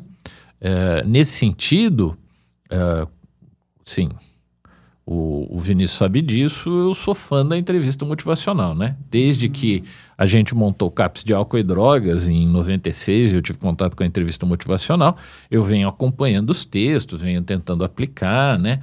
Uh, trabalho os, dos nossos residentes de medicina de família e comunidade o treinamento disso, né? É, e acho que isso, junto com o método clínico centrado na pessoa, que é um método clínico é, proposto pela Sociedade Brasileira de Medicina de Família e Comunidade, esse tipo de treinamento dos médicos e do resto da equipe foi o que possibilitou a gente ter como resultado, que a gente publicou há algum tempo, a gente fez um estudo comparando a frequência de transtornos mentais nas áreas de, de atenção, de cuidado primário de saúde, que estavam os nossos médicos com esse esquema que a gente faz de capacitação deles, com a área que era a unidade básica de saúde sem essa capacitação dos médicos.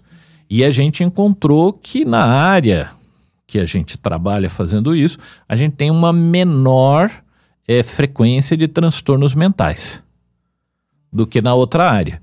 E isso para as pessoas que tiveram algum atendimento na unidade no último ano. Quem não teve, a coisa é a mesma, mas quem teve faz, faz diferença. E uma das coisas é que essas coisas da entrevista motivacional, que tem a ver com você.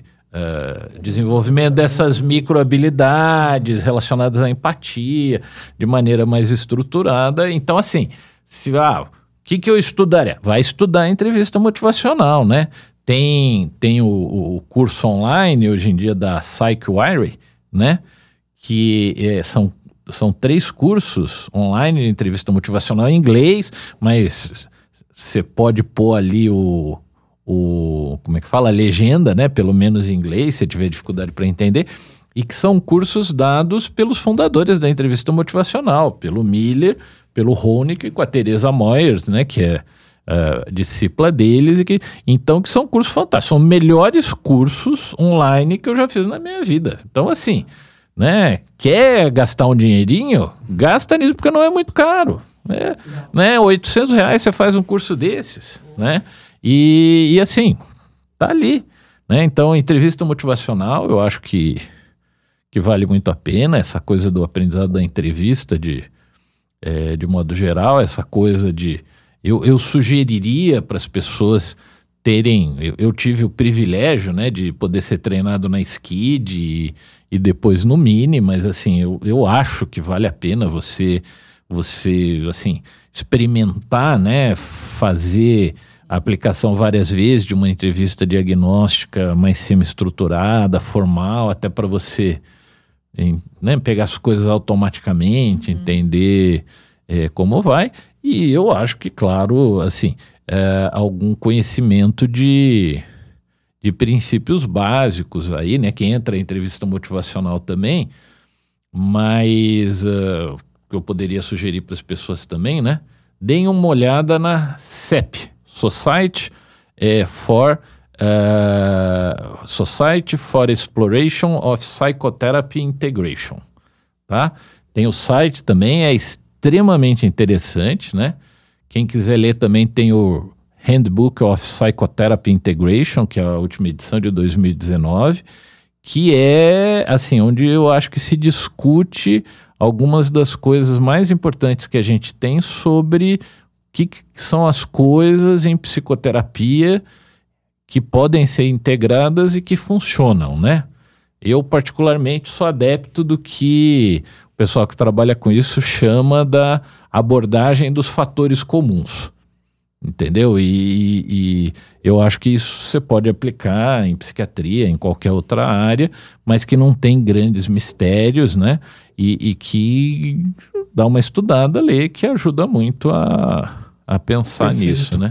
Ô João, já nos encaminhando para o fim da nossa conversa, mas eu e aproveitando o que você já está dizendo, eu queria saber o que, que você tem lido atualmente, dentro ou fora da psiquiatria e da medicina, e se você pode nos indicar algo. Você já indicou algumas coisas, mas tem algo a mais?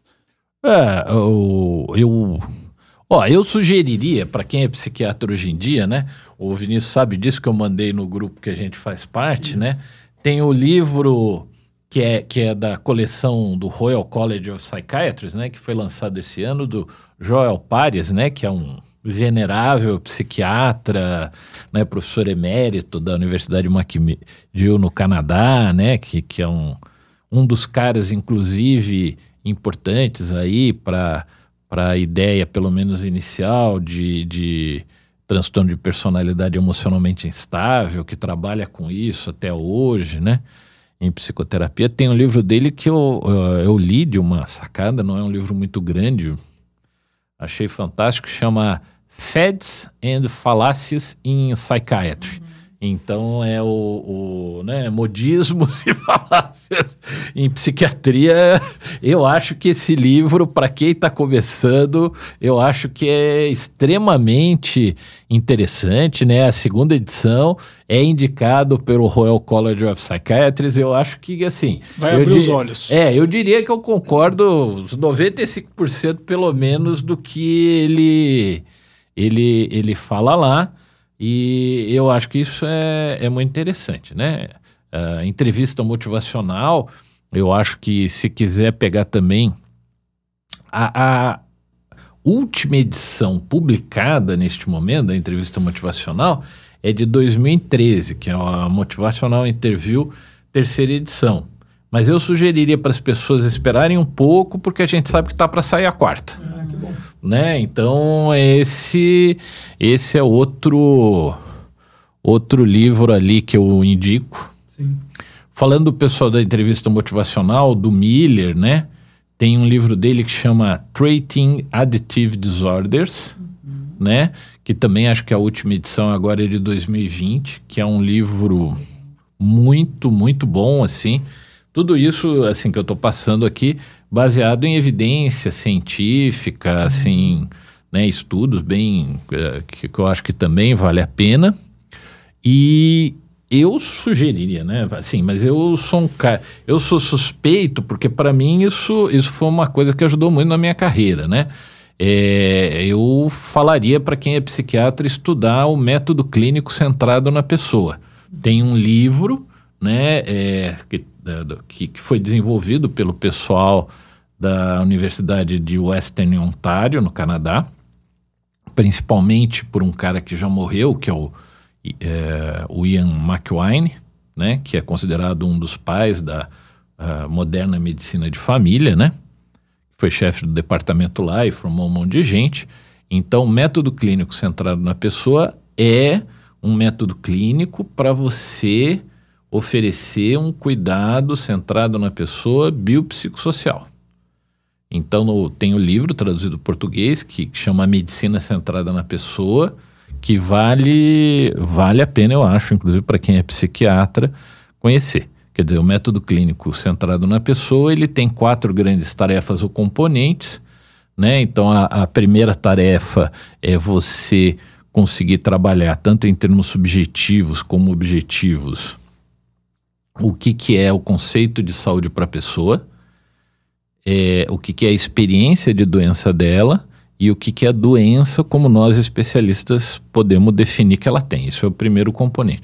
O segundo componente é você poder ver que isso está dentro de uma história de vida e de um contexto proximal, que a família, a vizinhança, trabalho, e um, um contexto distal, social, que a, a coisa mais cultural onde a pessoa vive terceiro componente é você exatamente é, desenvolver é, o planejamento e o fornecimento de cuidado co-criado com a pessoa. Que aí entra todas essas questões de aliança de trabalho, aliança terapêutica que a gente falou. Quer dizer, o que, que é a prioridade nesse momento, que é consenso, como fazer isso, é, como medir isso, qual é o papel de cada um para fazer isso. E finalmente o quarto componente é como é que você aprofunda com o tempo esse relacionamento de ajuda com a pessoa.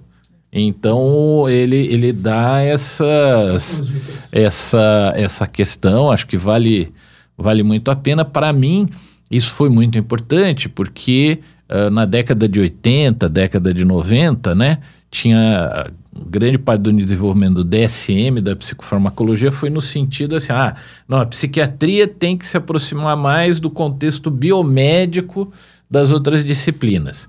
E quando eu comecei a, a estudar mais uh, o pessoal da medicina de família e comunidade, principalmente o Ian McWine, né, que é um dos autores desse livro, né? Uh, também tem um outro livro que ele já está na quarta edição aí, né? Mesmo agora depois que ele morreu, que chama Tratado de Medicina de Família e Comunidade, né? Que também ele descreve uh, até um pouco mais teoricamente as coisas. Foi muito importante para mim ver que a questão para mim da psiquiatria não era ela se aproximar mais biomedicamente das outras especialidades, mas que todas as especialidades, inclusive a psiquiatria, tinham que se aproximar mais de uma concepção mais integral, centrada na pessoa e biopsicossocial de cuidado, tá? João, muito obrigada por aceitar nosso convite. A gente já mencionou aqui, mas eu gostaria de repetir que você foi parte muito importante da minha formação e eu destaco aqui que uma marca do Dr. João para mim é a sua incrível capacidade didática e essa habilidade de comunicação. Ah, obrigado. Uma memória prodigiosa. Nossa senhora, é isso. Que eu é já cheguei a duvidar algumas vezes e fui checar e era verdade. É verdade, tem razão. Tem algo a mais que você gostaria de dizer? Não, acho que acho que é isso. Acho que assim, para quem está aí na residência de psiquiatria ou nos primeiros anos, ah, o que, que eu posso dizer? Se alguém achou interessante isso que eu falei, quiser conversar mais sobre isso, quiser estar tá interessado, fazer pesquisa, fazer pós-graduação com isso, é o meu e-mail, tá? Eu vou soletrar, é J de João, M de Maria, A de avião, Q de queijo, arroba usp.br, jmac, arroba usp.br. E, uh, assim, o meu celular também, se quiser entrar em contato, é 16997920874.